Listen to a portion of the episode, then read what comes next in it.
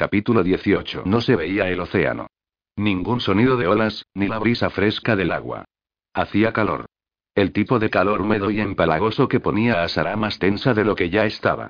Había llegado el día anterior, después de esconderse en una habitación de un hotel destartalado ridículamente pequeña de una ciudad de la que ni siquiera podía recordar su nombre. Cuando había recibido el correo de Marcus con instrucciones explícitas, se había sentido a la vez temerosa y aliviada. Por mucho que no quisiera involucrar a su hermano en su problema, necesitaba ayuda y él se la proporcionaría sin problemas. Fiona, el ama de llaves de la casa propiedad de Marcus, había guardado comida y todo lo necesario y, tan pronto como llegó, había desaparecido discretamente dejándole solamente un número de teléfono donde podría contactarla si necesitaba algo. La zona era remota, pero tenía varias rutas de escape. Durante las primeras horas después de su llegada, había planeando meticulosamente cualquier eventualidad. Cuando llegó a la isla a principios de semana, había sido un poco inocente, está bien muy inocente. No es que no hubiese sido muy cautelosa, pero, aún así, la había tomado por sorpresa y sin forma de protegerse. Ruta de escape, sí. Se había asegurado de eso desde el momento en que llegó a Isla de Bijouks. Pero no había considerado su propia protección. Ridículo, teniendo en cuenta sus circunstancias. Ya no era un problema. Gracias a Marcus, ahora tenía una pistola y, aunque no sabía exactamente cómo dispararla, había examinado cada centímetro del arma, cargándola y descargándola, probando la dureza del seguro, el peso de la pistola y cómo descansaba sobre la palma de su mano. Era grande y un poco rara para ella, pero en un apuro funcionaría. La levantó, apuntando a un enemigo imaginario y puso a prueba su voluntad para matar a otro ser humano. Cuando todo lo demás fallaba, recordaba a Allen Cross, se lo imaginaba frente a él metiéndole una bala en el corazón. Se podía ocupar de sí misma. Ya era hora de cuidar de sí misma y dejar de ser la tonta asustada e indefensa que había sido durante el último año. En una vida anterior, podría haberse quedado en la isla y, tal vez, disfrutar de unas románticas vacaciones con Garrett. Ciertamente parecía suficientemente interesado. La había besado. Había visto la manera en que la miraba. No era inmune al hombre a pesar de la ligera sensación de alarma que él le producía cada vez que estaba cerca. No, no tenía miedo de él porque representara un riesgo potencial para su seguridad. Era el miedo que tenía una mujer cuando sentía que ese hombre podría dominar sus sentidos y reducir sus instintos a los de un ser primario. Era una sensación embriagadora. Llenaba su mente y su alma con una vitalidad que despertaba un profundo anhelo. De poseer y ser poseído. Una risa burlona brotó de su garganta mientras miraba el exuberante terreno que rodeaba la casa. Permaneció en la ventana y pasó las manos por los brazos. Estaba corriendo por su vida y aquí estaba contemplándolos y sí que implicaban una aventura con un tipo caliente. Pero se sentía animada por la llamarada de atracción, la capacidad de pensar en un hombre guapo sin el miedo y la desconfianza que la abrumaban. Era y un paso en la dirección correcta. Progreso. Curación. Dulce, dulce curación. En medio de semejante confusión y con el conocimiento de que su vida había cambiado irrevocablemente, la esperanza quemaba. Tal vez, solo tal vez, su futuro no fuera el sombrío horizonte que había sido meses atrás. Era liberador. El hambre la llevó hacia la cocina. A regañadientes, dejó su posición privilegiada en la parte más alta del terreno. Aquí se sentía más segura. Podía ver aproximarse cualquier peligro. La cocina, aunque pequeña, estaba bien equipada y, sorprendentemente, tenía electrodomésticos modernos. Era más moderna que la de su apartamento de Boston. Después de comprobar la nevera y la despensa, decidió comer algo sencillo y se hizo un sándwich. Cocinaría más tarde, cuando no se sintiera tan inquieta, como si, en cualquier momento, alguien fuera a surgir del bosque e irrumpir en la casa. Se sirvió una copa de vino y fue a guardar la botella, pero entonces decidió que una botella entera no era una mala idea. Definitivamente la ayudaría a salir del estrés de los últimos días. Se metió la botella debajo del brazo, cogió el plato con su sándwich y luego recogió la copa de vino con la otra. Volvió a la sala de estar con todas esas ventanas y se sentó de forma que tuviera la mejor vista. Para cuando había comido la mitad del sándwich, ya había rellenado dos veces su copa. Más tranquila por el vino, el agotamiento se deslizó como una neblina que se movía lentamente por sus venas, hasta que sus miembros se aflojaron y sus párpados estuvieron tan pesados que se esforzaba por mantenerlos abiertos. Se quitó los zapatos y se reclinó para poner el plato sobre la mesita de café, al lado de la botella de vino casi vacía.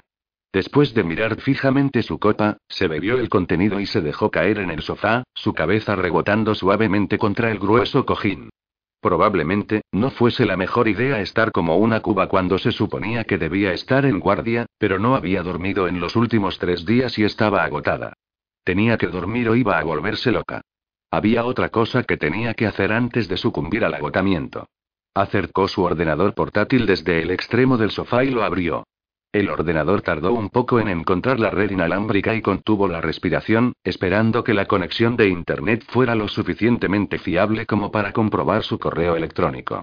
La pantalla se puso borrosa y extendió la mano para frotarse los ojos y masajearse la frente mientras tecleaba la clave con la otra mano y completaba la serie de pasos para acceder a su cuenta. Su conexión era lenta y parecía que tardaba siglos en cargar la página. Cuando, por fin, en la pantalla apareció el mensaje del que tenía nuevos correos, tecleó impacientemente en el teclado para acceder al contenido. El primero era simplemente una línea. Hazme saber que estás a salvo.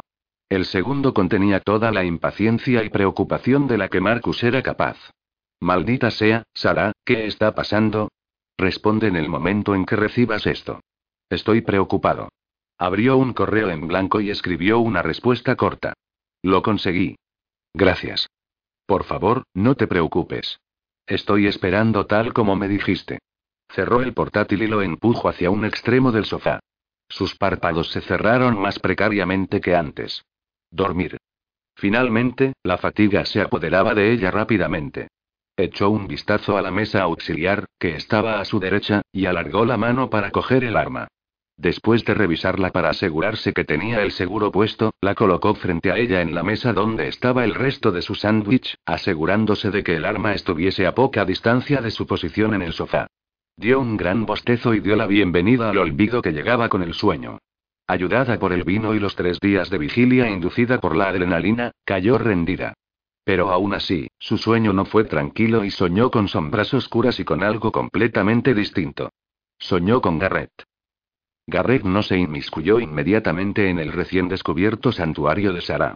Pasó el primer día explorando la zona, manteniéndose atento y asegurándose de no caer en una trampa y de que, para cuando diese a conocer su presencia, tuvieran una ruta clara de escape.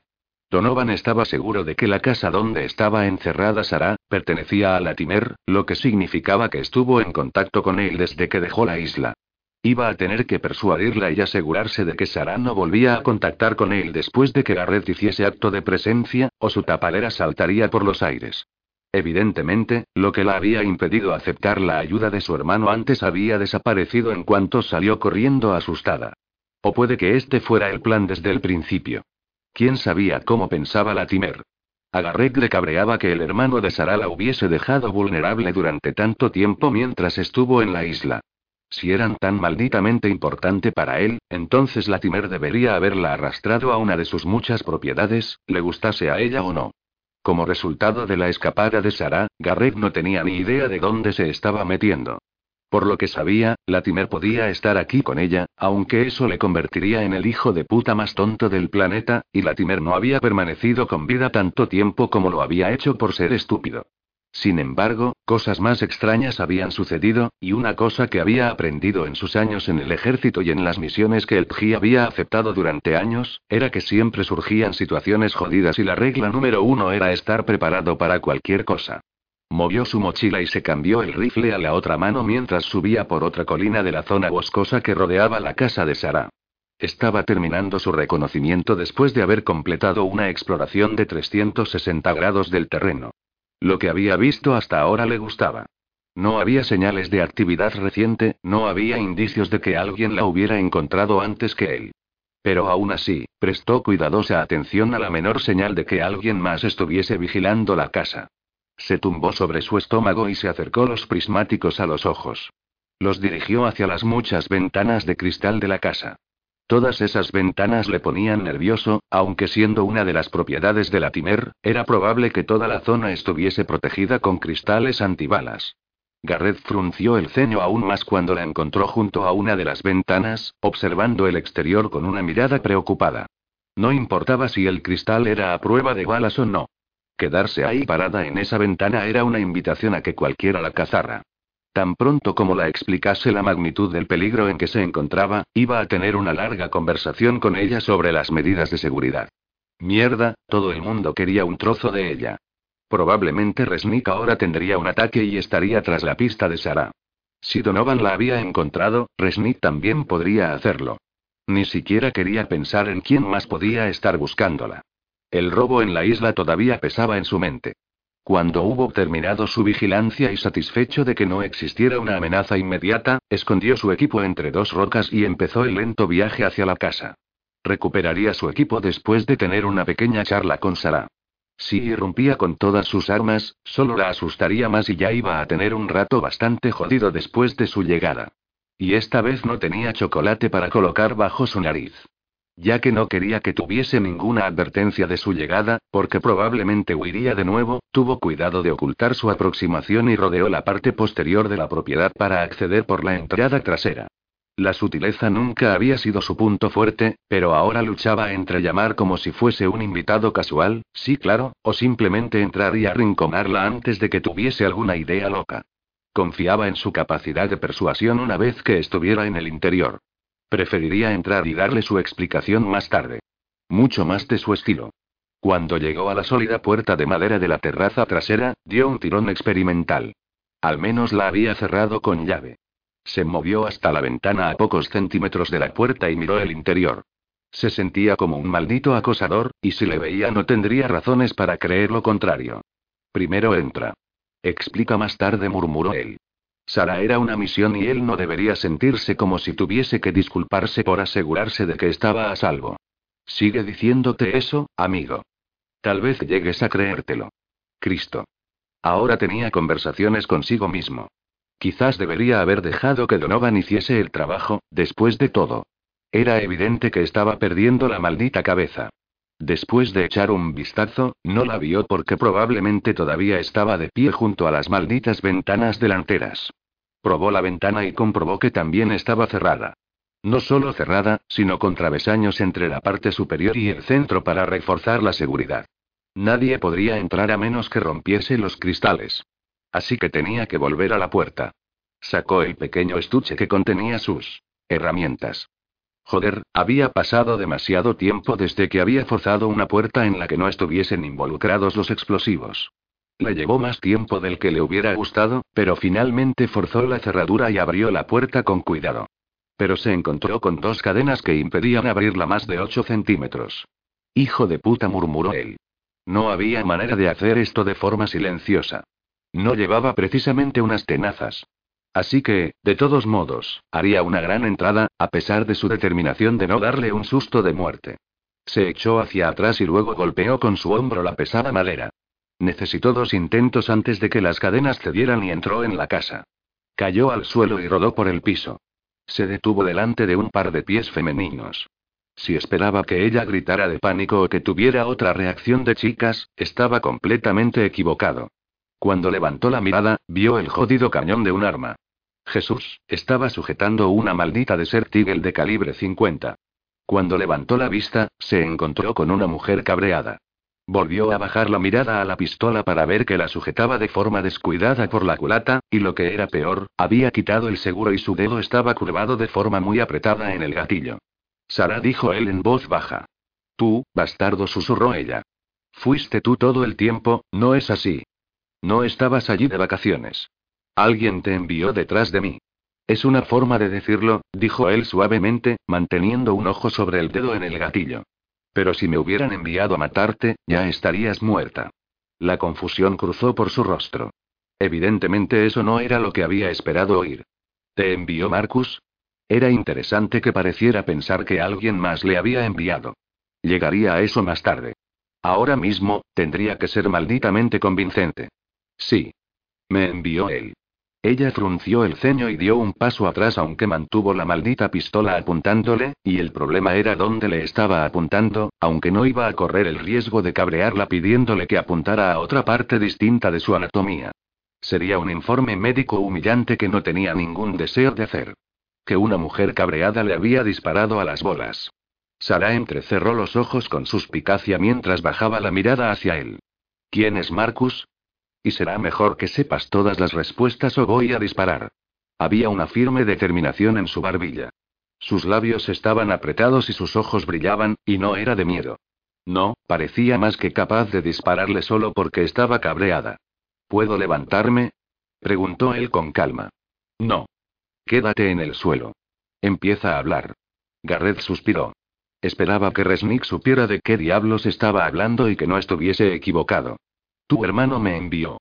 No quiere que estés sin protección. La sorpresa la hizo repentinamente inestable y él se tensó, deseando que no le disparase accidentalmente. Entonces, los ojos de Sara se entrecerraron de nuevo. ¿Por qué no dijo nada? ¿Cuándo exactamente tendrías que haber tenido esta conversación? Él hizo otro intento y esperó que estuviese en lo cierto sobre que Sara no estaba en constante contacto con Latimer. Sospechaba que se comunicaba solamente por correo electrónico, a juzgar por la forma casi fanática en que estaba con el maldito ordenador portátil. Tu hermano no es del tipo de explicar las cosas a través de un correo electrónico. Nada es 100% seguro, ya sabes. Además, no quería preocuparte. Mi trabajo era estar cerca y asegurar que estuvieses a salvo. Ella frunció el ceño. Así que, ¿por qué toda esta farsa elaborada? No tenías que tener una cita conmigo para vigilarme. Él encontró su mirada y recordó el beso. Recordó tocarla y pasar las manos por las curvas de su cuerpo. Y lo que estaba a punto de decirle, aunque fuera una mentira, sería toda la verdad si su hermano realmente le hubiera contratado para protegerla. Quería pasar tiempo contigo. Me intrigaste. Así que toda esa mierda en la isla solo era para asegurarte que nuestros caminos se cruzasen varias veces para poder hacer tu trabajo. Fue difícil pasar por alto la nota de incredulidad en su voz. Al igual que el sarcasmo. Pero también había un deje de dolor en su voz que hurgó más en la herida. Joder, no, y creo que lo sabes. Sarah cerró los ojos y sacudió la cabeza por un momento. La mano que sostenía la pistola osciló precariamente y Garrett aprovechó la oportunidad antes de que accidentalmente apretara el gatillo y le convirtiera en mujer. Giró y agarró su muñeca, apuntando la pistola hacia la pared. Luego apretó hasta que ella gritó de dolor y la pistola cayó con estrépito al suelo. Inmediatamente aflojó la muñeca pero la sostuvo mientras recogía la pistola con la otra mano. Aún aferrándose a su mano, se levantó y luego giró la muñeca de Sara y frotó su pulgar sobre la marca que había hecho en su muñeca. Lo siento. No quería hacerte daño. Ella tiró de su brazo hacia atrás y llevó el brazo a su pecho y le observó nerviosa. ¿Quién eres? Sacó el cargador de la pistola y lo guardó en un bolsillo antes de dejar la pistola sobre el extremo de una mesa cercana. Mi nombre es Garrett. No te mentí sobre eso. Eso no me dice absolutamente nada. Trabajo para diferentes personas, dijo él. Protejo a gente. Es lo que hago. Ella arqueó una delicada ceja. ¿Eres un mercenario? Si me estás preguntando si cobro por mis servicios, entonces sí. No trabajo gratis. Los ojos de ella se entrecerraron. ¿Y cuánto te pagan por protegerme? ¿Importa? Lo que sí es importante es que te mantenga a salvo. Creo que deberías estar interesada en esa parte. Y esperas que confíe en ti. Así como así. Garrett tuvo que controlar la mueca de dolor. Sí, quería que confiase en él incluso aunque le estuviera contando una gran mentira. En cambio, pasó a la ofensiva. Si te quisiera muerta, estarías muerta, dijo él sin rodeos. Estoy malditamente seguro de no haber preparado una complicada farsa para conseguir acercarme a ti y estoy malditamente seguro de que no te habría besado. Los ojos de ella se abrieron y él se pateó a sí mismo por haber sacado el tema. No pretendía ser manipulador y hablar sobre sus emociones, aunque ciertamente se vería de esa piedra. ¿Por qué lo hiciste entonces? Porque quise. Hasta ahí era verdad. Ella no parecía saber qué decir a eso. La confusión brillaba en sus ojos y luego se dio la vuelta, sus manos frotaron sus sienes. Cuando él se acercó lo suficiente para poder ver su cara de nuevo, la fatiga absoluta brillaba como un letrero de neón. ¿Cuándo fue la última vez que dormiste? exigió él. Sara pareció aún más sorprendida por la pregunta. Sus manos se apartaron de la cabeza y le miró como si fuese un rompecabezas que no podía entender. No te entiendo, Garrett. No entiendo nada de esto. ¿Por qué estás aquí? No te necesito. Y una mierda que no. Ella levantó su mano de nuevo y presionó la palma abierta contra su frente. Déjame repetirlo, entonces. No te quiero aquí. Vete a casa. He cambiado de opinión. No quiero involucrar a Marcus. Solo déjame en paz. Él resopló, cada vez más irritado por momentos. ¿De verdad crees que puedes hacerlo sola? Sara, eres una víctima en potencia. Diablos, has estado delante de la ventana, mirando embobada como una idiota. La cabeza de ella se levantó y le miró, sus ojos brillantes. ¿Has estado vigilándome? Joder, sí, lo he hecho. He estado aquí durante dos días vigilando y asegurándome malditamente bien que no te habían seguido. No has hecho que fuera exactamente difícil que cualquiera te encuentre. También podrías haber colgado un letrero de neón diciendo Sara Daniels está aquí y pintar una gran X roja en tu frente. Sara se cubrió la cara con la mano y cerró los ojos. Dios, tuve cuidado. Pensé que estaba siendo cuidadosa. ¿Me estoy engañando a mí misma? No sé nada sobre ocultarse. Nunca he tenido que esconderme. Parecía peligrosamente cerca de colapsar.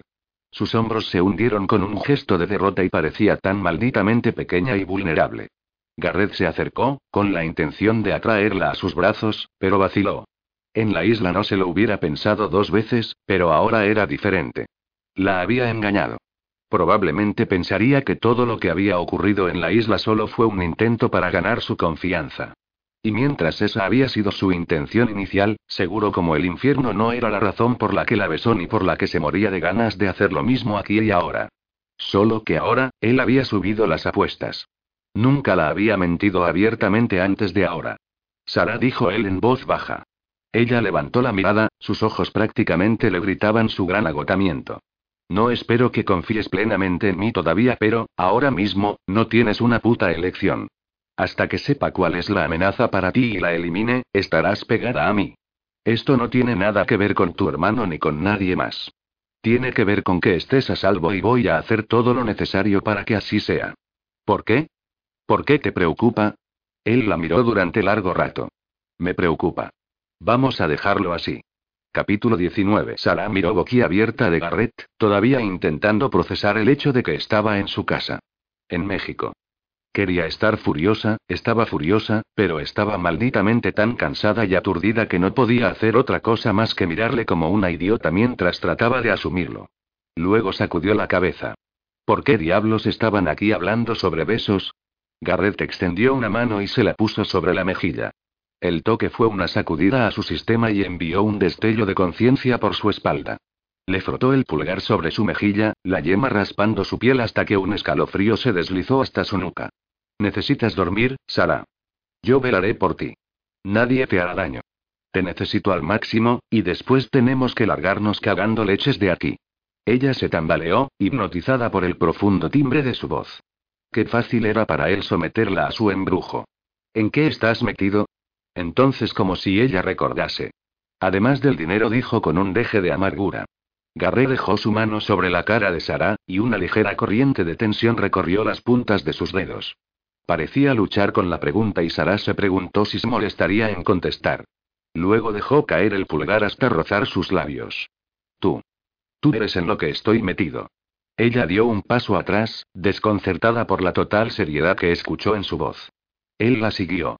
Retrocedió hasta que su espalda chocó contra la pared y entonces se empujó contra ella, su cuerpo presionando contra el suyo hasta que su calor invadió sus extremidades. Levantó las manos, intentando empujarlo hacia atrás, pero se detuvieron cuando hicieron contacto con su pecho. Voy a besarte otra vez, Sara. No, no lo harás.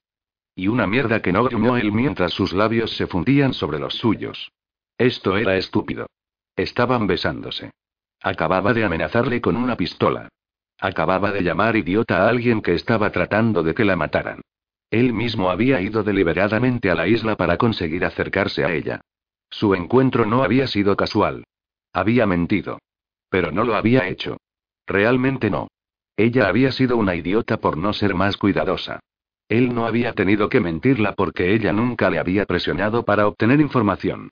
Él estaba allí, una presencia fuerte y constante y se había aferrado a él como una idiota patética. Igual que estaba haciendo ahora. Sara se quedó allí, decidida a no responder. Decidida a mostrar indiferencia. A mostrarle que todavía estaba enfadada por su engaño. Pero Garrett era paciente. Oh, el hombre era paciente. Y letal. La cortejó con su boca, saboreando, besando cada uno de sus labios antes de conseguir que abriera la boca para que su lengua pudiera entrar. La saboreó como si fuera algo decadente y delicioso, su lengua danzando suavemente sobre la de ella, y luego acariciando, cálida y suave. Sara cerró los ojos y se tambaleó contra él, sus dedos clavándose en la dureza de su pecho. Se quedó paralizada cuando su vientre presionó contra su ingle y sintió la evidencia de su excitación, dura y caliente contra su suavidad. Garrett maldijo en voz baja y apartó su boca, dejando solamente un centímetro entre ellos. Ignóralo, dijo él. No ha sido mi intención asustarte. Ella se rió. No pudo evitarlo. Sus hombros temblaron, bajó la mirada y volvió a reír. ¿Qué diablos es tan divertido? exigió él. Definitivamente no es bueno para el ego de un hombre el que una mujer mire su polla y se ría. Esta vez su risa salió en jadeos. Se rió tan fuerte que las lágrimas se acumularon en las esquinas de sus ojos y luego cayeron por sus mejillas. Él la miraba, su ceño cada vez más feroz con cada carcajada. Al contrario, se las arregló para decir ella. ¿Dices que me olvide de algo tan obvio? Estaba intentando no ser un gilipollas, refunfuñó él. Por alguna razón, ella encontró eso más divertido. Has irrumpido en mi casa. Me has quitado el arma. Me has informado de que me mentiste sobre prácticamente todo cuando estuvimos en la isla. Luego me dices que soy una idiota que está intentando que la maten. ¿Y estás preocupado por ser un gilipollas? Él abrió la boca y luego la cerró rápidamente. Después se apartó y recogió el arma de Sara de la mesa donde la había puesto. La giró en la mano y luego miró de nuevo hacia ella. No es una mala elección, pero es demasiado grande para ti. No estabas sujetándola lo bastante firme como para que aguantaras el retroceso y probablemente haría que te cayeras al suelo. Necesitas algo más pequeño que se adapte mejor a tu mano. Una del calibre 38 sería una buena elección. Ella frunció el ceño. Estaba sujetándola lo suficientemente firme como para dispararte. Estabas apuntando a mis huevos, dijo él con voz contrariada. Oh. Y si empiezas a reírte otra vez, voy a patear tu pequeño culo. Sara se llevó una mano a la boca para ahogar la risa que amenazaba con salir. Necesitas descansar un poco. Mientras duermes, pensaré dónde vamos a ir. No he dicho que vaya a ir a alguna parte contigo, dijo ella en voz baja. Y hablaremos más sobre eso después de que hayas dormido un poco. Fue realmente difícil mantener cualquier apariencia de enfado o discutir con él por ese asunto, cuando todo lo que quería era acostarse y hacer exactamente lo que él había sugerido. Y si estaba diciendo la verdad, y realmente estaba aquí para protegerla, entonces podría dormir sin preocuparse de quién o qué estaba allí fuera. Sí, hablaremos, contestó ella. Quiero saberlo todo. Él asintió. Como yo, Sara. Hay un infierno de cosas que necesito saber si voy a mantenernos a ambos vivos. Ella tuvo cuidado de no mostrar ninguna reacción, pero el pánico se enroscó en su estómago. Simplemente le contestó con un movimiento de cabeza, sin confiar en sí misma para hablar. Garrett quería saber todo y ella necesitaba tiempo para decidir cuánto de la verdad podría decirle sin contarle todo. Muéstrame el interior de la casa. Quiero asegurarme de que vas a dormir en una zona segura, donde no haya una amenaza desde el exterior. Con el estómago todavía revuelto, le guió hacia la gran habitación abierta que servía de comedor y sala de estar, todo en uno. Él alternó entre sacudir la cabeza y maldecir entre dientes.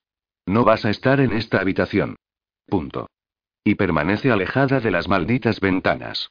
Pero aquí es donde estoy la mayor parte del tiempo. Puedo ver todo desde aquí. Sabría si alguien se aproxima. Igual que supiste que yo estaba aquí. Preguntó el cenudo. Ella se sonrojó. Tú no eres la mayoría de la gente. Probablemente estuviste acechando entre los arbustos usando pintura de camuflaje y con arbustos sobre la cabeza. Él se detuvo y alzó la mano, ella se preparó para la charla que sabía que estaba a punto de darle. Primero de todo, si puedes ver fuera, se puede ver malditamente bien el interior. Y de noche, no puedes ver una maldita cosa fuera, pero, con las luces encendidas, pueden verte tan claramente como de día. En segundo lugar, cualquiera que venga detrás de ti, no va a venir y llamar a tu puerta. Se situaría allí fuera entre los arbustos y te metería una bala en la cabeza en el mismo momento en que asomaras la cabeza fuera de la casa. La sangre desapareció de la cara de Sara y cerró los ojos.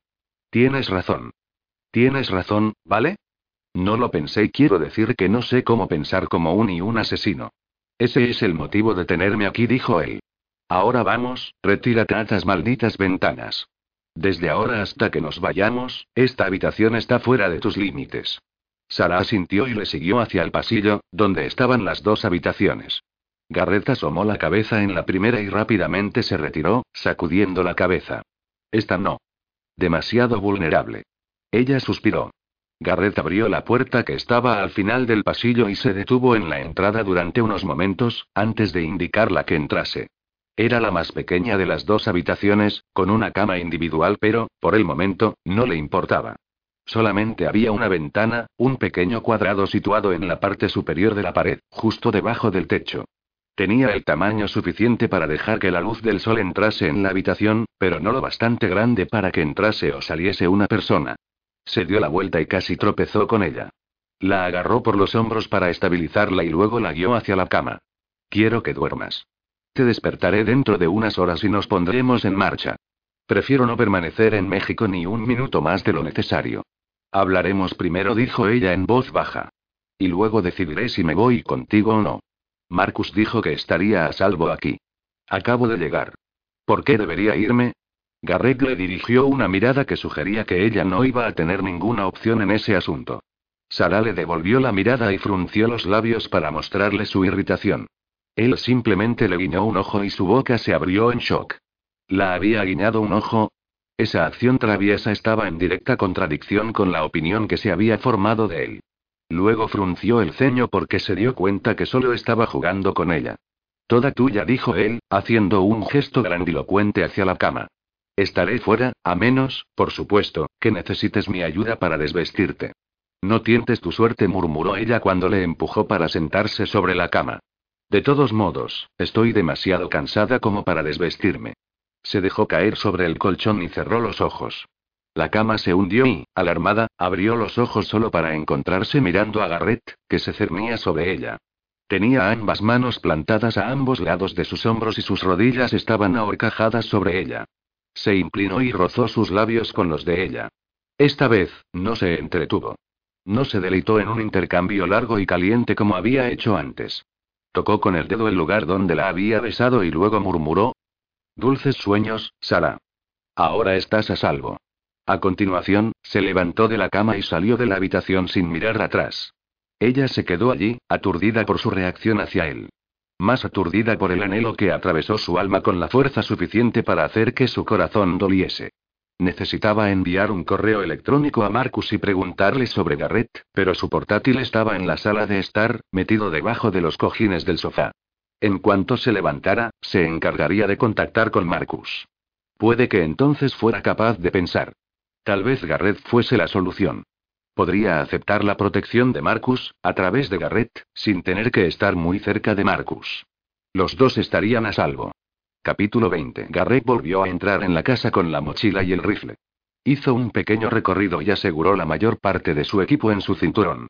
Metió dos cuchillos en las presillas a ambos lados de los pantalones, y se aseguró de que la granada estuviese segura.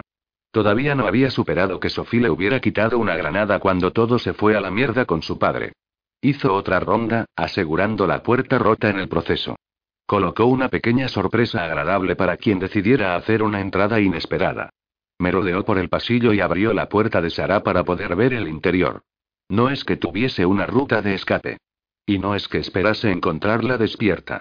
Era una muerta andante y las profundas sombras bajo sus ojos habían dejado una mirada herida y derrotada que no había mejorado su estado de ánimo ni un ápice.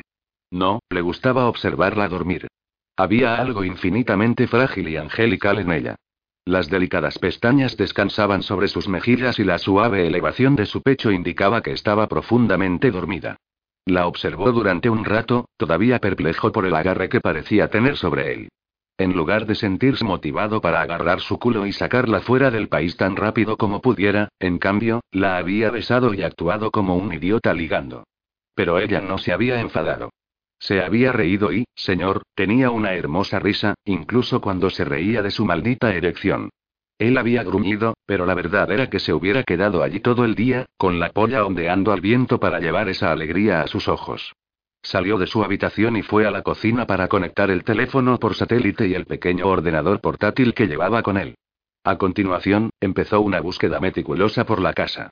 Necesitaba encontrar ese portátil. No había muchos ordenadores que Donovan no pudiera conquistar como a una amante. No le llevó mucho tiempo encontrarlo, encajado debajo de uno de los cojines del sofá. Necesitaba trabajar rápido porque no estaba seguro de cuánto tiempo dormiría Sara, a pesar de que estaba completamente exhausta. Abrió el portátil de Sara cerca de su equipo, sobre la mesa de la cocina, y llamó a Donovan, que respondió al tercer timbrazo. Parecía distraído, había algunos ruidos extraños de fondo que sonaban como un gato en peligro. ¿Qué coño está pasando ahí? exigió Garrett. Dame un minuto. Charlotte no está contenta.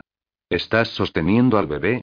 Bueno, sí, Sophie necesitaba una siesta y Sam ha estado despierto toda la noche. Creo que Charlotte necesita un cambio de pañal. Por supuesto, no dejes que interrumpa toda esa felicidad doméstica, dijo Garrett con sequedad. No importa que tenga un programa ajustado y necesite esto hecho para ayer. ¿Alguna vez has intentado cambiar el pañal a un bebé mientras intentabas salvar el mundo? No es fácil. Estas cosas necesitan venir con manual de instrucciones. Garrett escuchó y se encogió cuando oyó que Donovan estaba haciendo ruiditos cariñosos al bebé. Has perdido la maldita cabeza, murmuró Garrett. Un poco más tarde, el ruido cesó y Donovan habló de nuevo por el teléfono. La señorita Charlotte ya está contenta. Ahora, ¿qué puedo hacer por ti? Tengo en mis manos el portátil de Sara. Esperaba que pudieras conectarte y espiar sus conversaciones con la Timer. Inmediatamente, Donovan le indicó una serie de pasos que hizo que Garrett pusiese los ojos en blanco. Garrett siguió las instrucciones al pie de la letra y escuchó las exclamaciones de satisfacción de Donovan cuando entró. Mientras Donovan continuaba hablando para sí mismo y con el ordenador en cuestión, Garrett echó un vistazo para ver un pedazo de papel que había caído del portátil cuando lo había abierto. Lo recogió distraído y lo abrió para ver un montón de cosas que no tenían mucho sentido para él. Pero, seguro que significaría algo para Donovan. Eh, Van, esto podría ser algo. Empezó a leer la lista de lo que parecían ser instrucciones y Donovan estaba entusiasmado. Espera, vuelve atrás. Desde el comienzo. Deja que escriba todo eso. Garrett repitió todo lo que había en el papel y, de forma periódica, ladeaba la cabeza en dirección al dormitorio de Sara, pero todo estaba tranquilo. Dame un segundo para volver a mi escritorio. Creo que me acabas de dar el acceso a su cuenta de correo electrónico. Y también tengo alguna otra información para ti. Garrett suspiró y esperó a que su hermano se pusiera las pilas. Aunque no podía decir mucho porque, de todos los Kelly, Donovan era el más organizado. Bordeaba algún trastorno obsesivo compulsivo que el resto de los hermanos era malditamente seguro que no sufría. Sam probablemente era el más cercano a ser un hijo de puta obsesivo como Donovan. Está bien, mientras consigo entrar en esta cuenta, te diré lo que he encontrado. He estado haciendo algo de investigación. He llamado pidiendo algunos favores enormes, del tipo que podría hacer que esas personas puedan encontrarse con mierda hasta el cuello, si sabes lo que quiero decir. Garrett se irguió con eso. ¿Qué tipo de favores? Quería saber si Resnick había estado dándonos mala información. Y también quería ver si podía averiguar la última ubicación conocida de Latimer. ¿Y cuál era su conexión con Allen Cross? Resnick ya ha comenzado a graznar. No cree ni por asomo que fallaste esta misión. Está cabreado y armando mucho jaleo. Amenazando a Sam y al y haciendo todo tipo de amenazas contra la humanidad. Garrett rodó los ojos. Estoy seguro de que eso ha roto el corazón de Sam. De todos modos, no hay suerte sobre la captura de la Timer. Resnick no tiene ni idea, lo cual no le hace feliz, especialmente ahora que estás fuera del radar con Sara. Cree que su oportunidad de atrapar a Latimer se está yendo al garete y quiere a Latimer a cualquier precio. Ya somos dos, murmuró Garrett. Aunque no estaba dispuesto a echar a Sara a los lobos como lo estaba Resnick. Garrett no era un tipo de medias tintas. Pensaba que no había una buena razón por la que no podría atrapar a Latimer y también mantener a Sara a salvo en el proceso. Aquí tenemos una incógnita en la ecuación, Van. Latimer no habría enviado a alguien para que irrumpiera en su cabaña y le diera un susto de muerte. Tampoco lo haría Resnick. Resnick se quedaría sentado y esperaría que mordiese el anzuelo. Sara se asustó lo suficiente como para arrastrar su culo fuera de la isla. Tenía una ruta de escape planeada desde el momento en que puso los pies allí. Hay dos en realidad. A menos que el tipo de la isla sea la misma pista que yo tengo. Garrett sacudió la cabeza. Por supuesto que sí. Donovan amaba contar una buena historia. Garrett era un tío de ir directo al grano. A Donovan le gustaba alargar la mierda para conseguir el máximo efecto. ¿Quién? preguntó con cansancio. Stanley Cross. El hermano de Allen. En mis investigaciones, encontré que Resnick descubrió el hecho de que Cross había contratado una empresa privada para traer a Sara. Es interesante que Resnick no tuviera a bien compartir ese pequeño dato con nosotros. Stanley está gastando una gran cantidad de dinero. Parece bastante desesperado. Oh, Jesús, eso es todo lo que necesito. Un aspirante a mercenario metiendo baza para echar a Sara encima de sus hombros y llevarla a casa como un neandertal. Probablemente conseguiría que la mataran en una hora. ¿Y tú no estás planeando comportarte como un neandertal con ella? Preguntó Donovan con suavidad. No voy a dejar que la maten. Donovan se echó a reír y luego su risa se fue apagando. Resnick no sabe que yo lo sé. Y no preguntes cómo lo he sabido. Digamos que, si alguna vez me solicitan que done un riñón, no tendré más remedio que decir que sí. No nos lo ha contado, y ese es el único motivo para no machacarte las costillas por no contárselo. Me imagino que sabes lo que haces, lo sabes mejor que nadie, así que tú decides. Gracias por eso, dijo Garrett secamente. Quiero largarme de aquí con Sara. ¿Qué tienes para mí? No quiero atraer a la timera a su propio terreno. Le quiero donde tengamos ventaja. Tengo un lugar. No quería usar ninguno de los lugares usuales de Kji. Resnick buscaría allí primero. Va a ser un poco difícil llegar, pero tienes que abandonar su alojamiento actual rápidamente. Odio cuando usas palabras como esas. Generalmente es un eufemismo. ¿Cuánto voy a odiar esto? A Fognak Island, cerca de la costa de Alaska. Todo lo que hay allí es un campamento forestal y una cabaña que están cerrados y no hay nadie más en la isla en estos momentos. Cerraron las operaciones el año pasado. Tengo un contacto con la tribu que posee la isla y la cabaña. La mejor parte es que será prácticamente imposible para Latimer conseguir llegar a la isla sin que lo sepa nuestro equipo. ¿Alaska? ¿No podrías haber elegido otro lugar más lejos? Sí, bueno, solo espera hasta que te diga el rodeo que tienes que hacer para llegar allí. Vete a la mierda. Estás disfrutando de esto demasiado. No. Estoy preocupado, Garrett. Esto es una completa jodida mierda. Tengo a este L y aparte de su equipo en camino. Van a asegurar totalmente la isla antes de que tú y Sara lleguéis allí. Está bien. ¿Está bien? ¿No vas a discutir y decirme que me vaya a la mierda y darme una charla de cómo vas a salir por tu cuenta? Oh, que te jodan, Van. Siento el amor. Tienes un alma tan sensible. Apuesto a que lees poesía a Sara. Garrett frunció el ceño. Puede que no le hubiera leído poesía, pero dejar una cesta con vino, libros y chocolate en su porche se acercaba malditamente mucho. ¿Podemos volver al tema que nos ocupa? ¿Qué arreglos has hecho? Viajaréis a la ciudad de Belice. Un tipo de Pedro Air, un servicio de vuelos charter que vuela en operaciones nocturnas, os llevará a Jamaica. Desde allí, conectarás con Río, que tiene un amigo con un jet que os llevará a Kodiak Island. Desde allí, tomaréis un hidroavión hacia Fognak Island. Mis ojos están bizcos al pensar todo esto. ¿Y qué está haciendo Río en Jamaica? He llamado a todos los que he podido para esto, Garrett. Esta misión aparentemente inocua es un infierno mucho más complicada de lo que pensábamos. Tengo un mal presentimiento sobre esto. En ningún momento vamos a bajar la guardia. Gracias. Agradezco el apoyo. Te estoy enviando las coordenadas GPS para que sepas exactamente dónde vas y te enviaré todos los contactos y su información. Los charters son de transporte de mercancías y no habrá lista de pasajeros, así que no os pueden rastrear a ninguno fácilmente. Además, esos chicos no son exactamente conocidos por sus prácticas comerciales honestas y respetables. Estaré atento. Sara está durmiendo, pero tan pronto como tenga todo, nos pondremos en marcha.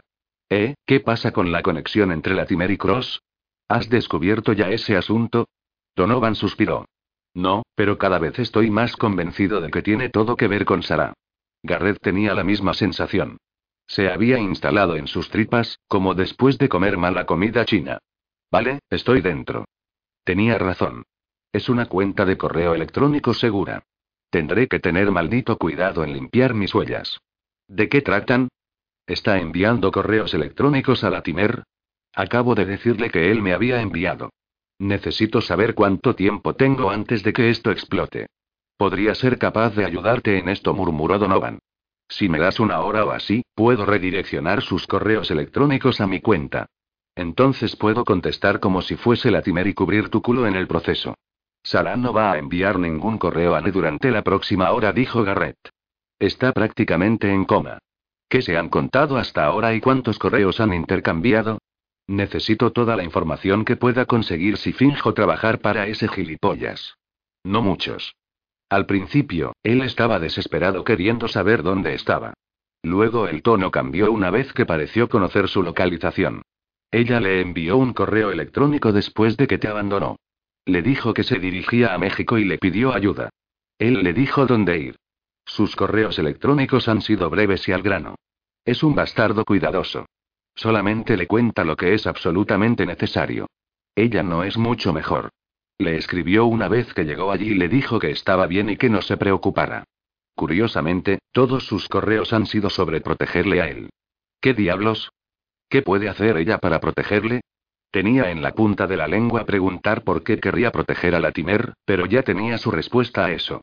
Sin importar que, Sara era sumamente leal y tenía un corazón de oro, y Latimer era su hermano. Diablos, por lo que sabía, ella no sabía exactamente el hijo de puta que era su hermano. Estaba malditamente seguro que no había hecho nada por aliviar la soledad de su infancia. Piensa en ello, Garrett.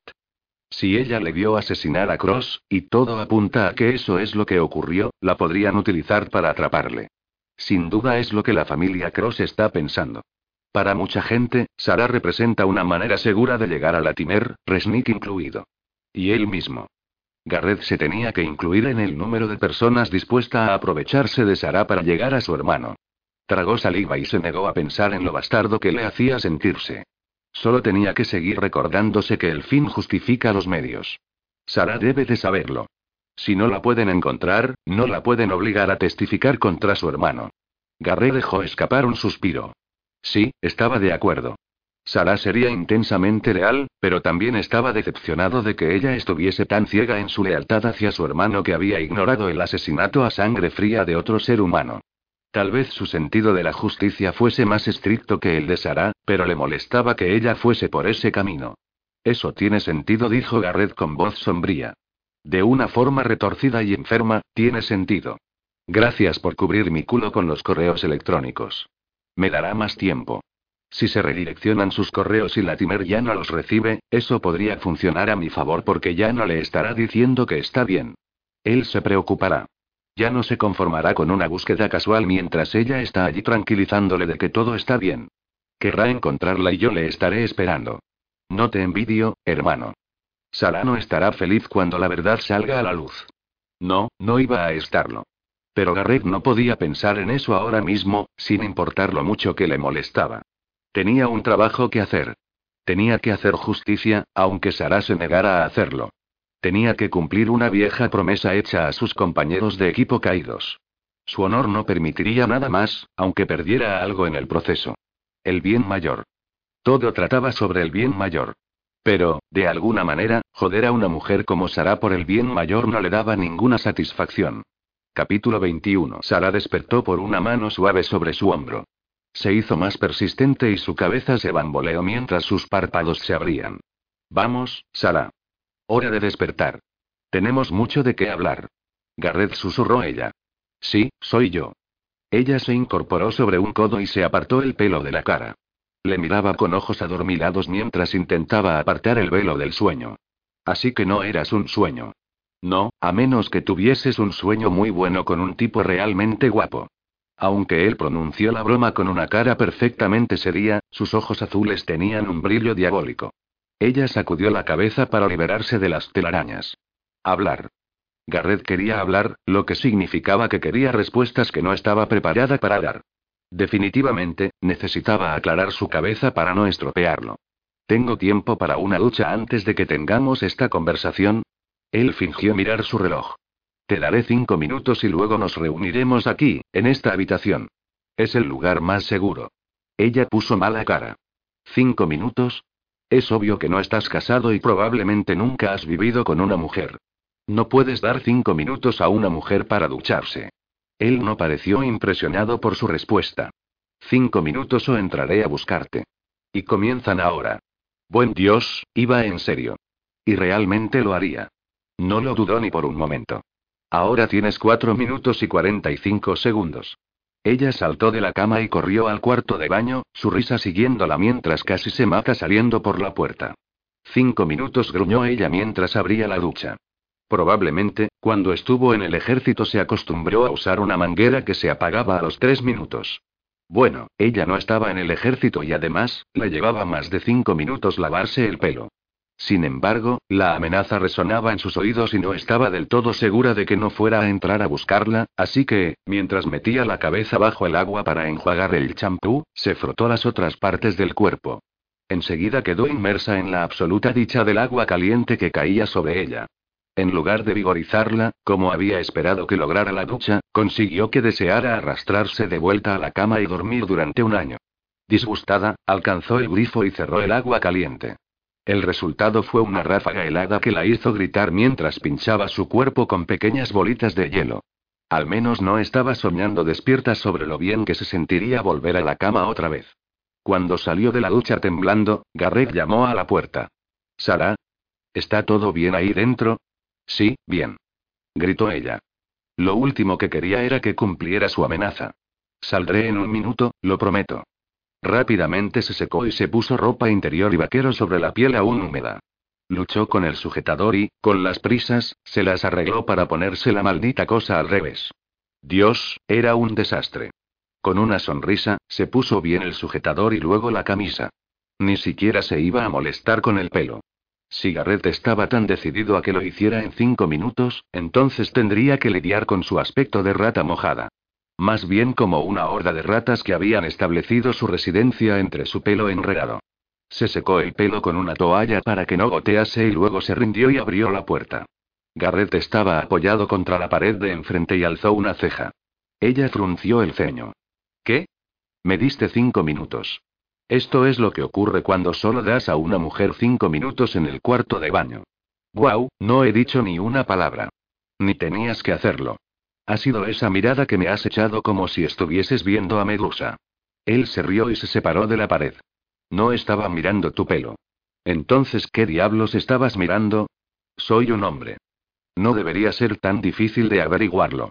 Sara miró hacia abajo y vio que su camisa estaba mojada y pegada a su sujetador, que estaba también, húmedo, lo que le daba una visión bastante buena de sus pechos y del contorno de sus pezones. Oh, mierda, se volvió y entró de nuevo en el cuarto de baño para coger otra toalla. Todo esto es por tu culpa. ¿Por qué estabas gritando? preguntó él desde el quicio de la puerta. Ella se volvió, armada con una toalla que sostenía estratégicamente sobre su pecho. He abierto el agua fría para poder despertarme.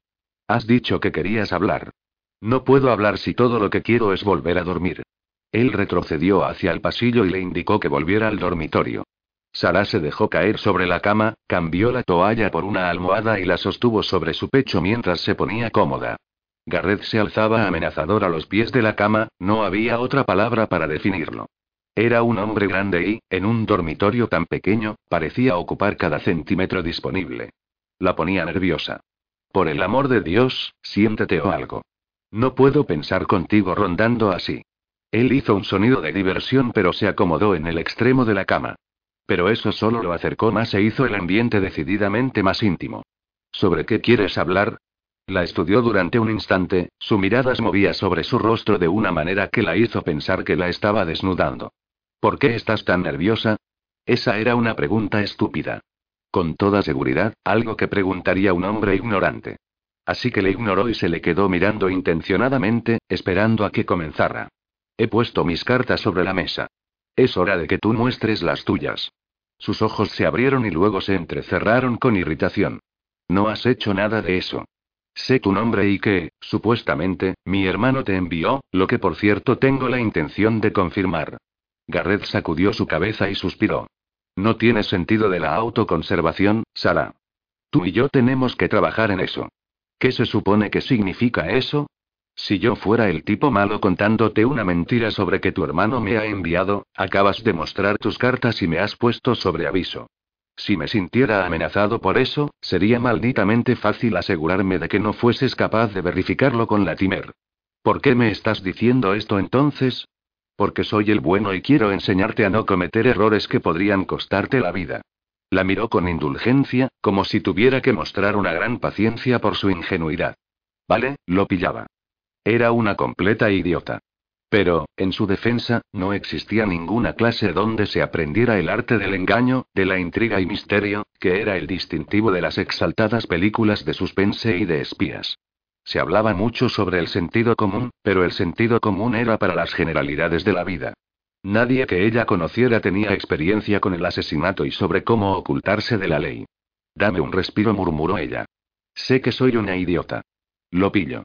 De verdad se pasó la mano sobre la frente y una ola de desesperación la golpeó como un tsunami. ¿A quién quería engañar? Nunca iba a sobrevivir sola. No eres una idiota, dijo Garrett en voz baja.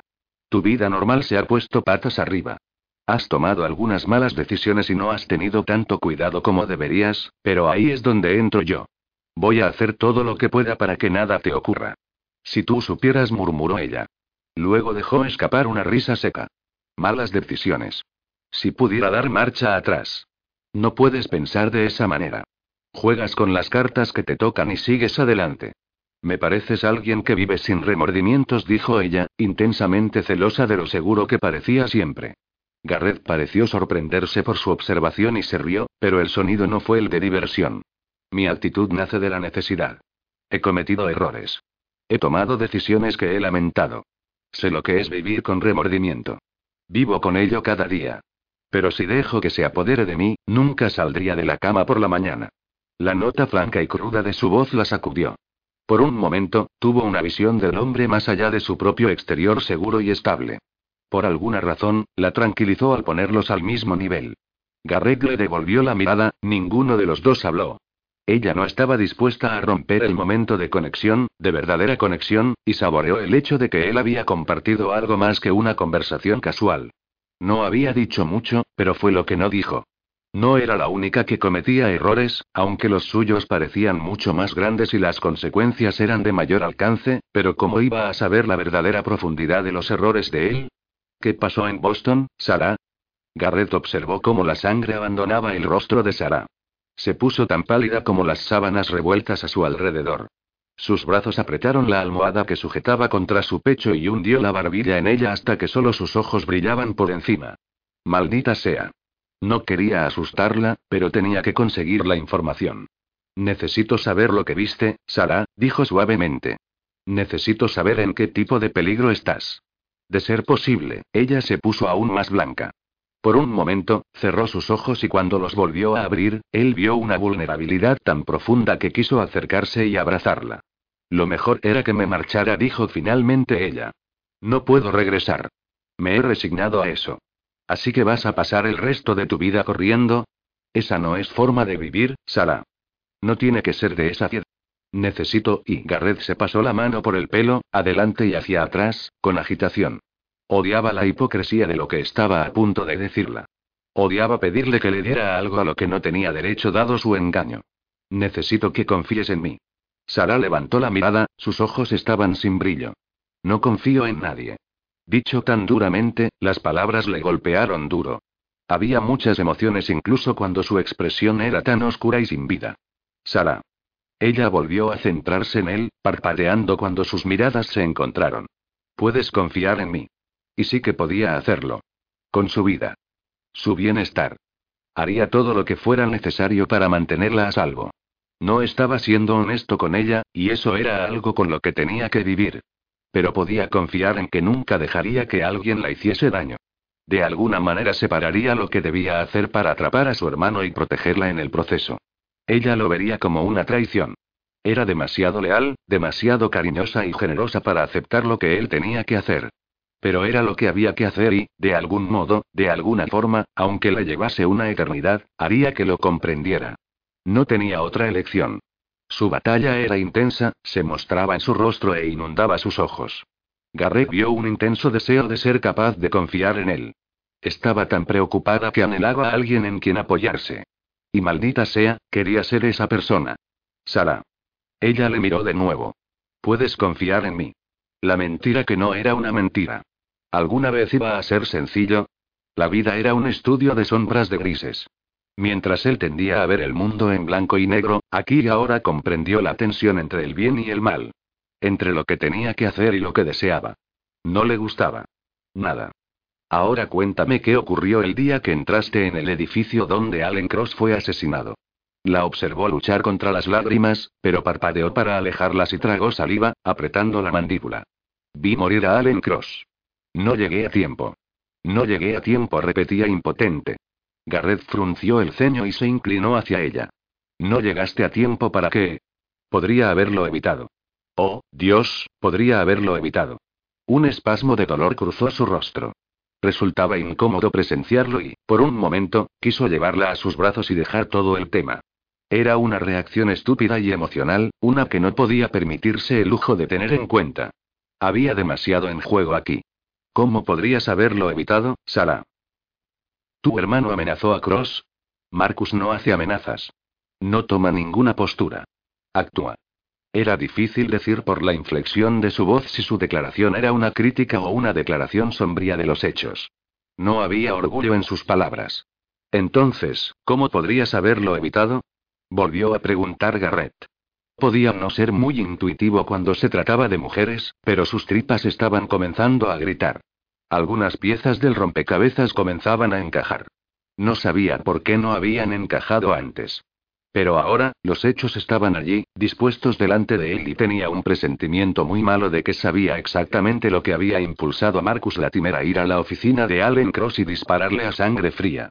Él buscó su mirada, y vio mucho más de lo que había visto hacía cinco minutos. ¿Quién te hizo daño, Sara? El rostro de ella perdió todo el color otra vez y sus ojos se quedaron en blanco, como congelada o paralizada. No sé de lo que estás hablando. Tartamudeó las palabras poco convincentes. Garrett alargó mano para tomarla de ella. Sara intentó retroceder, pero él se mantuvo firme y frotó suavemente el pulgar en sus dedos. Estás tan asustada como un animal maltratado. Alguien te hizo daño. Creo que por fin comprendo qué ocurrió y por qué. Entonces, ¿por qué preguntas si ya lo sabes todo? Lo has averiguado todo. No necesitas sacarme las tripas. Garrett no se dejó intimidar por la amargura de su voz. Puede que hubiera mentido sobre Latimer, pero solo había una cosa en que planeaba ser totalmente honesto con ella. Necesito saberlo, contestó él simplemente. Y necesito saberlo porque no puedo vivir cada minuto queriendo besarte y tocarte, sabiendo todo el tiempo que alguien te hizo tener miedo. No solo de mí, sino de todos los hombres. Los ojos de Sara se abrieron y sus labios se separaron en una exclamación de sorpresa. No quiero que tengas miedo de mí, Sara. Más que nada, quiero que confíes en mí. Quiero que seas capaz de sentir mi toque y saber que nunca voy a hacerte daño. Quiero que me toques. Realmente no se había dado cuenta de lo mucho que quería que ella le tocase hasta que dijo las palabras. Quería sentir esas suaves manos sobre su piel. Su ingle dolía y palpitaba. Quería sus dedos alrededor de su pene, tocándole con su caricia tan ligera como una pluma y después más firme. Quería cada centímetro de su cuerpo. Quería ver el contraste de su piel pálida contra la suya más oscura. Quería saborearla y que ella le saborease a él. El sudor perlaba su frente y su respiración era tan superficial que hasta le avergonzó. Estaba jadeando por ella como un idiota, pero ponía a cien cada uno de sus interruptores, y algunos de ellos ni siquiera sabía que tenía. Quería hacer el amor con ella. Quería que confiase en él lo suficiente como para dar ese paso. Quería demostrarle que nunca le haría daño. La sorpresa de Sara se volvió dolor, su mirada cada vez más sombría. Él odiaba la tristeza que estaba profundamente asentada allí. Era como ver el día volverse noche mientras parte de la luz se apagaba y las sombras se estiraban como nubes de tormenta a través de sus ojos. Apartó su mano y él se lo permitió esta vez. Tenías razón, Garrett dijo ella con voz valiente que temblaba por el esfuerzo de tener que hacer esa admisión. Alguien sí me hizo daño. Más que eso, se llevó algo que no estoy segura de recuperar ninguna vez. Fue duro controlar la rabia que crecía con cada respiración que tomaba. Se obligó a sí mismo a estar quieto y sin reaccionar exteriormente. Sara parecía tan vacilante, y vulnerable, casi como si esperase que él retrocediera pensando que ella tenía la peste. Pero él lo sabía. Maldita sea, sabía que Cross había sido quien la había violado. Todo cuadró a la velocidad de la luz. Su renuncia a su trabajo con Cross y el no volver a trabajar otra vez. Incluso tenía sentido por qué Latimer había matado al hijo de puta y, a pesar de lo mucho que Garrett detestaba a Latimer, entendió el por qué. Había mucho por lo que condenar a Latimer, pero no por esto. Sara apartó su encantadora mirada de Garrett y él vio su manifiesta retirada. Había levantando las barreras, casi como preparándose para su rechazo. En cambio, él se deslizó hacia adelante, avanzando centímetro a centímetro hasta que deslizó otra vez su mano sobre la de ella, sosteniéndola protectoramente en su palma. Lo recuperarás. Me violó, dijo ella abruptamente. Confié en él y me violó. Garré deseó ser uno de esos tipos que siempre sabían lo que había que decir en cada momento, pero no era uno de esos. No era sutil. No sabía cómo ser sensible y no era bueno con las palabras. Él actuaba. Eso era quien era. Alargó la mano y la sujetó tiernamente de la barbilla con la mano libre hasta que sus miradas se encontraron otra vez. Las lágrimas brillaban en sus hermosos ojos y él recordó todas las veces anteriores cuando había estado tan cerca de las lágrimas, pero que nunca dejó caer. ¿Había llorado por sí misma? ¿Alguna vez se había permitido deprimirse? Cariño, le diste tu confianza. Él la cagó. Es su culpa. No la tuya. Nunca la tuya. Me gustaría encontrar al bastardo y cortarle los huevos, pero sé que eso no te ayuda ahora. Ella soltó una carcajada temblorosa y una lágrima se deslizó por su mejilla.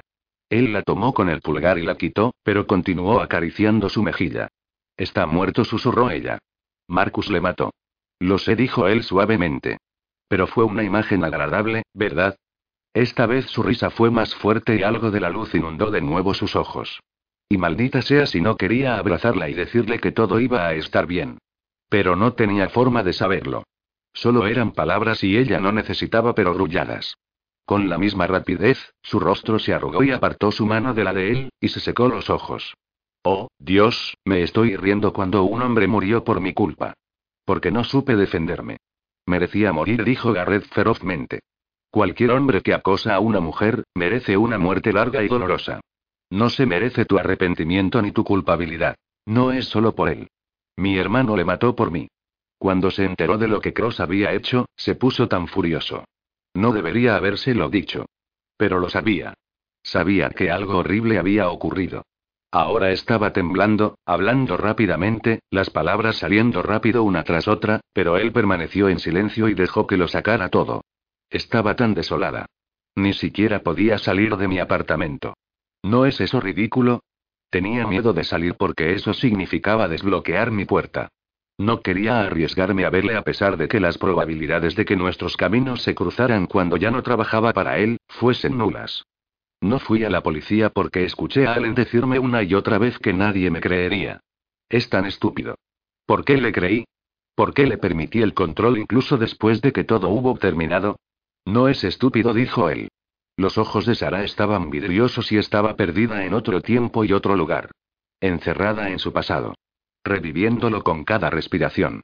Él le había pedido confianza, pero no se había dado cuenta de lo que le costaría. Y no se había dado cuenta de lo doloroso que sería para él escuchar.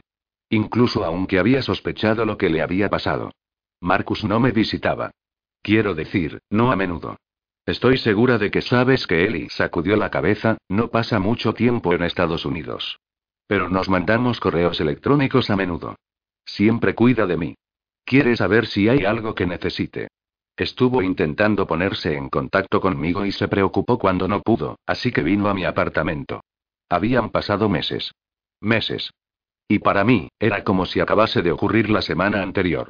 Al principio, me negué a decírselo a Marcus, pero él no cedió. Estaba tan preocupado. Quiso llevarme al médico. Pensó que estaba enfermo. Cuando finalmente se lo dije, se volvió loco. Pensé que solo estaba siendo un bocazas. La gente dice cosas en el calor del momento, pero no lo dice en serio. Lo decía en serio. Lo dijo en serio, repitió ella con tristeza. Pasó mucho tiempo conmigo y se le escaparon las amenazas, las palabras que dijo cuando estaba tan enfadado. Me llevó a sitios. Me intimidó para que comiera. Me hizo reír de nuevo. No sé qué hubiera hecho sin él. Me salvó la vida. Sé que suena muy dramático y sé que piensas que, probablemente, sigo siendo un desastre y que soy ese pequeño ratoncito asustado, pero entonces era mucho peor. Sentía como si algo se rompiese dentro de mí y no sabía cómo arreglarlo. Siempre he sido una ingenua. Me han llamado Santurrona. La señorita Mosquita muerta. Logró que dejara de ser esa persona. Nunca imaginé ni en un millón de años que haría algo así. Siempre me he considerado una buena persona. Nunca he hecho nada para dañar intencionadamente a nadie. Estaba conmocionada porque me había pasado eso y por ese motivo me convertí en esta persona vengativa. Nunca había odiado a nadie, pero me alegré cuando le vi caído allí en el suelo. Garrett no pudo aguantar por más tiempo. El dolor en su voz, la absoluta devastación era tangible. La tomó en sus brazos y la presionó contra su pecho. Ella no se resistió cuando él acarició su pelo con la mano.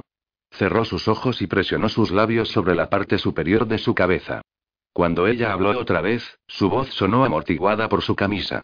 Él se movió y la atrajo con más fuerza contra él, pero girándola para poder escuchar. Marcus empezó a hacer planes. Habló de llevarme lejos. Le dejé hacerse cargo. En ese momento, pensé que todavía estaba preocupado y quería llevarme a algún lugar donde pudiera vigilarme y yo pondría distancia del lugar donde ocurrió todo. No me di cuenta de lo que planeaba hasta el día en que se suponía que nos íbamos. Yo estaba haciendo la maleta. Marcus había hecho todos los arreglos. Su jet estaba esperándonos. Y entonces Marcus dijo que tenía una cita de última hora. Me pidió que esperase y que me enviaría a su chofer a recogerme tan pronto como hubiese terminado y que se encontraría conmigo en el aeropuerto. Si no hubiera estado tan aturdida, me hubiera dado cuenta mucho antes de que Marcus no iba a dejar ese asunto. Estaba demasiado furioso después de que se lo dije. Pero no hice nada. No pensé. Nunca imaginé. Y Garrett la apretó ligeramente y pasó la mano por el brazo de Sara, para ofrecerle el consuelo que necesitaba. Creo que ya sé el resto, dijo él en voz baja.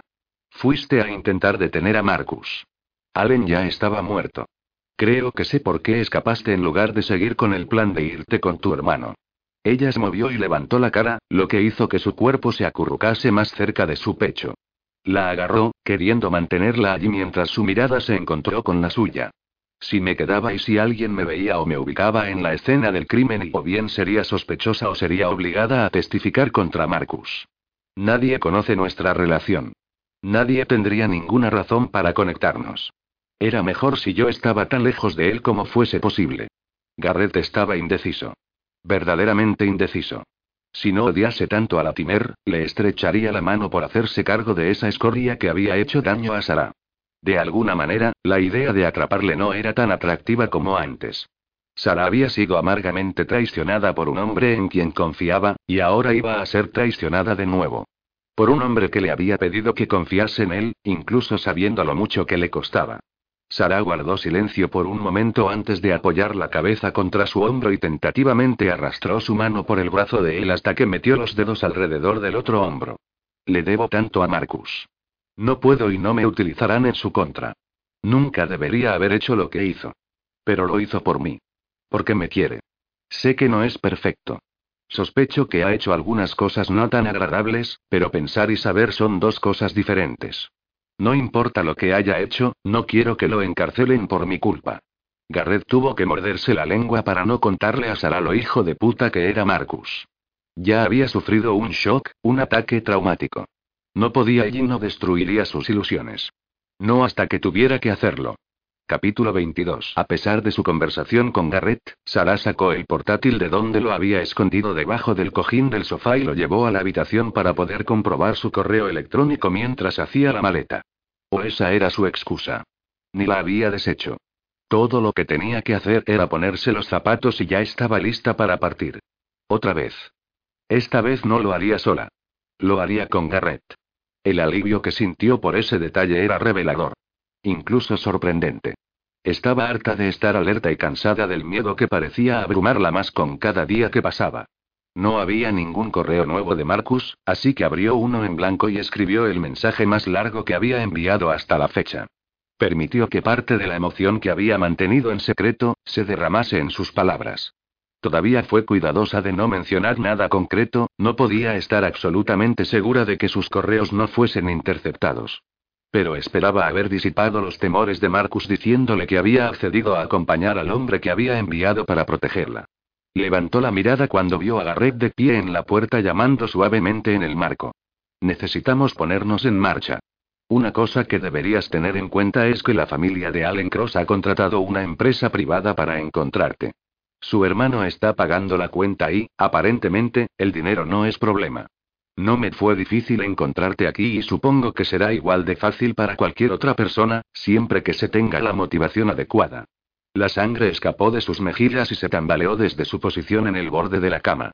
Puso su mano sobre el colchón para estabilizarse y agarró su portátil con la otra. No dejarás que me lleven de vuelta, dijo ella en voz baja.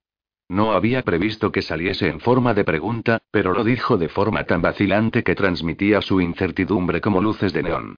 Sobre mi cadáver. Alentada por la absoluta confianza en la voz de Garrett, permitió que retrocediera algo del pánico. No se había atrevido a contarle a Marcus todo, la participación de Stanley. No después de que había matado a Allen.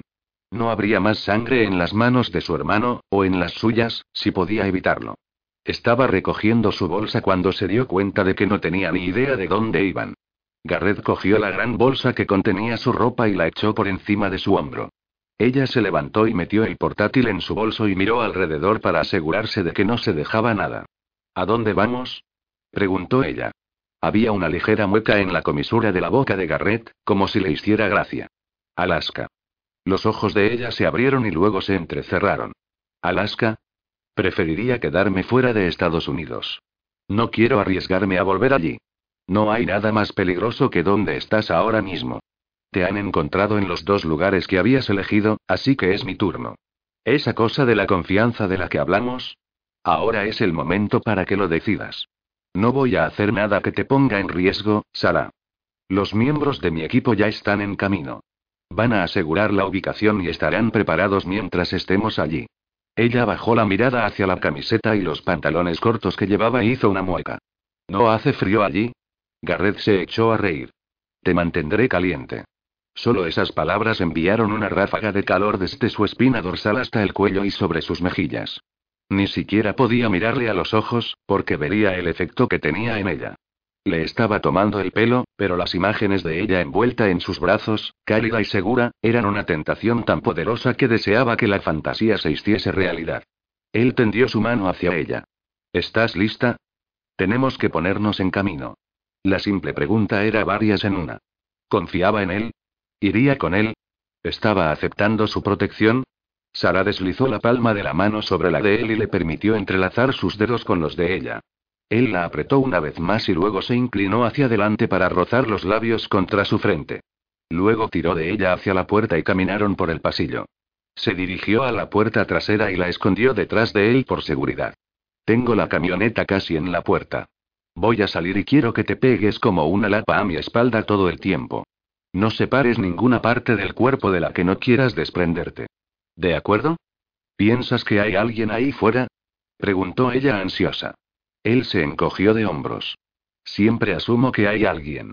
No podemos darnos el lujo de correr riesgos. Ella tragó saliva y asintió en acuerdo. Él hizo un gesto enérgico en respuesta y luego abrió la puerta trasera. Echó la mano hacia atrás y pasó el brazo alrededor de la cintura de Sara, atrayéndola hacia su espalda. Sacó una pistola con la otra mano y salió a la noche. Entonces, ¿quién ha cabreado a Van? Preguntó Cole mientras abordaba el hidroavión hacia Kodiak Island con su compañera de equipo PJ Rutherford y el jefe de equipo STL. ¿Y por qué Dolphin y Baker se han librado de este trabajo? ¿De qué te quejas ahora, Cole Traine? Preguntó PJ mientras se deslizaba a su lado. Echó su bolsa de lona en el suelo entre sus piernas y luego se estiró en el asiento. No es que sus piernas necesitasen mucho espacio. Este L, siempre silencioso, se metió en la cabina con el piloto y se volvió para mirar a Cole y PJ. ¿Todos preparados? Con sus asentimientos, le indicó al piloto que estaban preparados y este aceleró los motores preparándose para el despegue. El avión despegó del agua, ganando velocidad a medida que dejaban una estela espumosa en el mar verde esmeralda. Alaska, se quejó Cole. Es jodidamente frío, incluso en verano, y casi nunca se hace de noche. ¿Cómo se supone que vamos a dormir? PJ se rió entre dientes. Creo que la cuestión es que se supone que no vamos a dormir. Para ti es fácil decirlo. Eres un maldito robot. No eres humana. Nadie puede estar tanto tiempo como tú sin dormir. Ella se encogió de hombros. Si me quedo dormida, alguien podría morir. Cole sacudió la cabeza. PJ y PJ era una especie de enigma. Formaba parte de su equipo desde hacía unos años y todavía no la entendía. No sabía casi nada de su pasado, solo que venía de los SWAT y que era una francotiradora malditamente buena. Mejor que él y aunque nunca lo admitiría delante de ella. Los dos eran competitivos y le gustaba darle caña. No siempre la comprendía, pero, según su experiencia, todas las mujeres eran criaturas de algún universo alternativo. Pero ella era constante. Siempre podía contar con ella. Todo el equipo podía contar con ella. El avión sobrevoló el agua y, en la distancia, la isla fue visible. ¿Qué es lo que tendremos aquí, Estelle? preguntó. Cole. No habían tenido tiempo para un informe completo. Estelle había recibido una llamada de Gonovan y le había dicho que les necesitaban a él y a PJ. Salieron inmediatamente, no es que fuese algo nuevo. Garrett va a traer a Saladán y el Saki. Nuestro trabajo es ser invisibles y asegurarnos malditamente bien que nadie entra en la isla, replicó Estelle. Bueno, eso está bien, pero ¿quién es Sarah Daniels? Preguntó PJ. La expresión de Estelle no cambió. ¿Importa? Nuestro trabajo es mantenerla a salvo. Cubrir las espaldas de Garrett. Realizar la misión igual que llevamos a cabo las demás. ¿No sientes curiosidad? Se quejó PJ. Estelle levantó una ceja y se dio la vuelta en su asiento.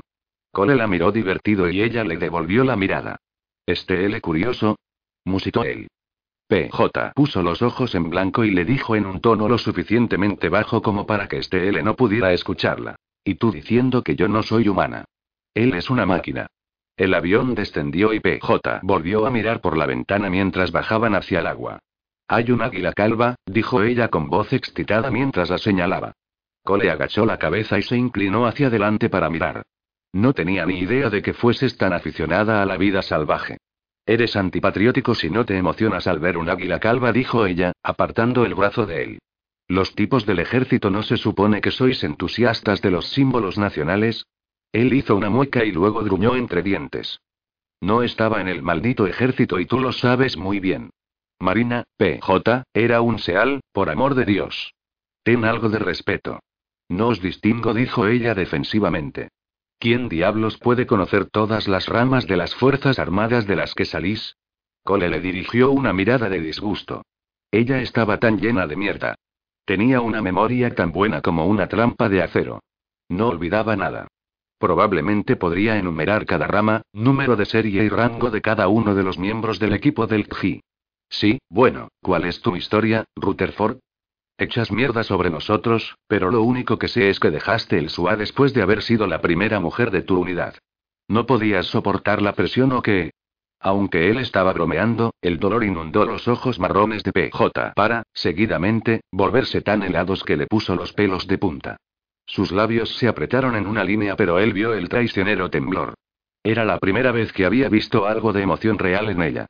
Podía bromear y darle un infierno al mejor de los chicos, pero, en su mayor parte, se mantenía alejada y, cuando no estaba bromeando, mantenía la boca cerrada y cumplía las órdenes.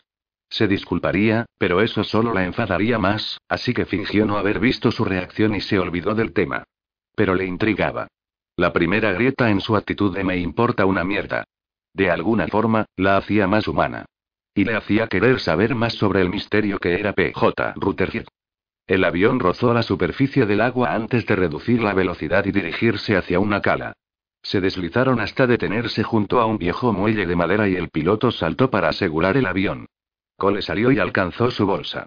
No se ofreció a ayudar a PJ, ya había cometido ese error antes. Ella llevaba su propio peso y nunca pedía ayuda. La hacía un maldito buen miembro del equipo, pero sacaba de quicio a Cole. No apostaría sus dedos en el porqué. Después de que sus bolsas estuviesen en el muelle, el piloto se despidió con la mano y volvió al avión. Unos minutos más tarde, salía de Kodiak Island. Cole se quedó con este y PJ mientras inspeccionaban la zona inmediata. Tenemos mucho terreno que cubrir, dijo este con gravedad. Espero a en dos días, tal vez antes. Necesitamos estar preparados. Comenzaremos con la cabaña en la que van a quedarse y luego ampliaremos nuestro perímetro para que abarque tanto de la isla como podamos cubrir en el período de dos días. Estableceremos un triángulo alrededor de la cabaña. Mantened un perfil bajo y fuera de la vista y no bajéis la guardia. ¿Quién, exactamente, esperamos que aparezca? Preguntó PJ. No lo sé, dijo Estelle brevemente. Cole frunció el ceño. ¿Sabemos algo? Van tiene un mal presentimiento. Por lo general, sus instintos son malditamente buenos y confío en ellos. Garrett aceptó una misión para encontrar y proteger a una mujer que fue testigo de un asesinato en Boston. Un asesinato cometido por Marcus Latimer. Oh, joder, murmuró Cole. ¿Qué diablos estaba pensando Sam dejando que G aceptase esa misión? Lo podría haber hecho uno de nosotros. Las cejas de PJ se juntaron con confusión. ¿Qué me estoy perdiendo aquí? Nada importante, dijo Estelle. Lo que es importante es que Garrett cree que hay alguien más detrás de Sarah Daniels, además de Latimer. El problema es que no saben quién. Todavía. Garrett la va a esconder aquí hasta que sepamos con lo que están tratando. Nuestro trabajo es asegurarnos que ella esté a salvo. Cole asintió. No es ningún problema. Otro día en la oficina. PJ se puso la bolsa sobre los hombros mientras Cole hacía lo mismo. Cuando empezaban a subir la pendiente hacia la cabaña, Stelle les llamó. Una cosa más. Ambos, Cole y PJ, se volvieron y Cole se sorprendió por el brillo de diversión en la expresión, generalmente estoica, de Stelle. Cuidado con los osos. Los ojos de PJ se abrieron. ¿Osos? Stelle luchó por mantener la cara seria. Sí, aquí hay Kodiaks. Enormes y jodidos osos. Hacen que los Grizzlies parezcan amigables. Bueno, mierda, juró PJ. No hay nada como estar atrapada en una isla conejos. Cole le dirigió una mirada inquisitiva. Enormes y jodidos osos, dijo ella pacientemente, haciéndose eco de la descripción de Stelle. Le lanzó una mirada de reojo y la travesura danzaba en sus ojos. Siempre podemos usar a Cole como cebo para osos. Eres todo corazón, Rutherford. Todo corazón, dijo Cole. Van, ¿cuándo fue la última vez que supiste algo de Garrett? Preguntó Sam mientras entraba en la sala de control. Donovan se giró en la silla y miró a su hermano. Contactó hace unas horas. Dijo que Sara estaba durmiendo y que en cuanto despertara, iba a salir pitando de allí. Ponme al día. Odio sentir que no me entero de nada. Donovan sonrió. Un nuevo bebé te hace eso. Sam se pasó una mano por la mandíbula sin afeitar y apenas pudo reprimir un bostezo. Estaba profunda y locamente enamorado de su hija, pero era una experiencia totalmente nueva. Sophie estaba cansada e intentaba hacerlo todo en su afán por no interferir con los tejemanejes de Xi ya que Garrett estaba fuera en una misión, pero Sam había cortado eso. Sophie se había agotado intentando hacer demasiadas cosas demasiado pronto y él la había mandado a la cama y se había ocupado del bebé. Solo que Charlotte no tenía mucho interés en dormir. Había estado quejándose con los ojos muy abiertos mirando a su padre. Parecía completamente feliz de estar en brazos. En cuanto Sam intentaba acostarla, se ponía a llorar, obligando a calmarla antes de que despertase a Sophie. Nada en mis años en el ejército me preparó para tener un bebé, dijo Sam con cansancio. No es para maricas, eso seguro. Donovan se echó a reír. Piensa en cómo se siente Sophie. Sí, lo sé. No sé cómo lo hace. Tenía que lograr que descansara algo. Se estaba agotando intentando hacerlo todo. Pensé que la visita de Rachel era agradable, dijo Donovan. Tengo que admitir que estaba un poco preocupado sobre cómo tomaría el que Sophie tuviese un bebé. Estaba tan desolada cuando recordó el aborto. Sam se pasó la mano por el rostro, eliminando algo del sueño de sus ojos. La esposa de su hermano menor había pasado un año en una prisión en América del Sur, y Ethan y el resto de la familia pensaron que estaba muerta. Cuando descubrieron que estaba viva, G había acudido con toda la fuerza de sus recursos y la rescató, pero había vuelto a casa con amnesia sobre su vida y de las dificultades en su matrimonio con Ethan. También estaba preocupado. No quiero que nada la lastime, dijo Sam. Sophie también estaba preocupada. Era reacia llevar al bebé a casa de mamá porque estaba preocupada por hacerle daño a Rachel. Sophie es un encanto, dijo Donovan. Tienes suerte de tenerla. Sam sonrió ante eso. Sí. Mucha suerte. Y Rachel lo han manejado bien. Ella y Ethan lo están haciendo mucho mejor. Ella parece y más fuerte últimamente. Estoy viendo más y más de la Rachel que conocimos antes de que desapareciera. Las puertas de seguridad se abrieron y Sam se giró para ver a Ethan entrar en la sala de control. Eh, tío, saludó Sam. ¿Qué estás haciendo aquí? Tenía la impresión de que ahora estaba en tu nómina, aunque todavía no haya salido a las condenadas misiones, Ethan dijo secamente. Estábamos hablando de Rachel, dijo Donovan de manera sutil para recordar a Ethan por qué estaba destinado a tareas de poca importancia. ¿Sí? ¿Por alguna razón en particular? No, solo comentando lo bien que parece estar haciéndolo, dijo Sam. Seré honesto. Estábamos preocupados por cómo se tomaría lo del nuevo bebé. Me preocupaba que disgustarla. Traerle malos recuerdos. Ethan se metió las manos en los bolsillos y se balanceó sobre los talones. Su expresión estaba en blanco, pero Sam podía ver la incomodidad en la postura de su hermano. El aborto de Rachel había sido el catalizador de una cadena de acontecimientos que condujeron a la completa desintegración del matrimonio de Ethan y Rachel. Ethan todavía luchaba con la culpa de lo que su esposa había pasado y por lo que ella continuaba luchando cada día. Creo que le gustaría intentar quedarse embarazada de nuevo. Tanto Sam como Donovan se miraron sorprendidos y luego Sam se volvió hacia Ethan para comprobar su reacción. No parecía emocionado. ¿Cómo te sientes tú sobre eso? preguntó Sam. Cristo, odio estas conversaciones, murmuró Ethan. Ella no ha dicho nada. Es solo una sensación que tengo. O puede que todavía me sienta como un imbécil y estoy proyectándolo. ¿No te encantan todas las palabras nuevas que aprendes en la terapia? Donovan se echó a reír. Está bien, pero no has contestado a la pregunta. ¿Estáis listos para dar ese tipo de paso? No, dijo Ethan sin rodeos. Rachel no está preparada. Maldita sea, todavía es tan frágil. Sí, si se quedase embarazada y volviera a abortar, no quiero ni imaginar cómo reaccionaría. No creo que podamos lidiar con eso ahora mismo cuando está mejorando. Es como, y Dios, hay veces que es como en los viejos tiempos. Antes de que lo jodiese todo. Siento como si la tuviese de regreso, como era antes de que olvidara tanto. No quiero hacer nada para echar a perderlo. No la quiero herida de nuevo. Solo quiero protegerla y hacerla feliz. Eso es comprensible, dijo Sam. Lo entiendo, tío. Realmente lo entiendo. Haría un infierno de cosas por hacer feliz a Sophie. Ethan se frotó la nuca y miró a Donovan. No he venido para terapia de pareja.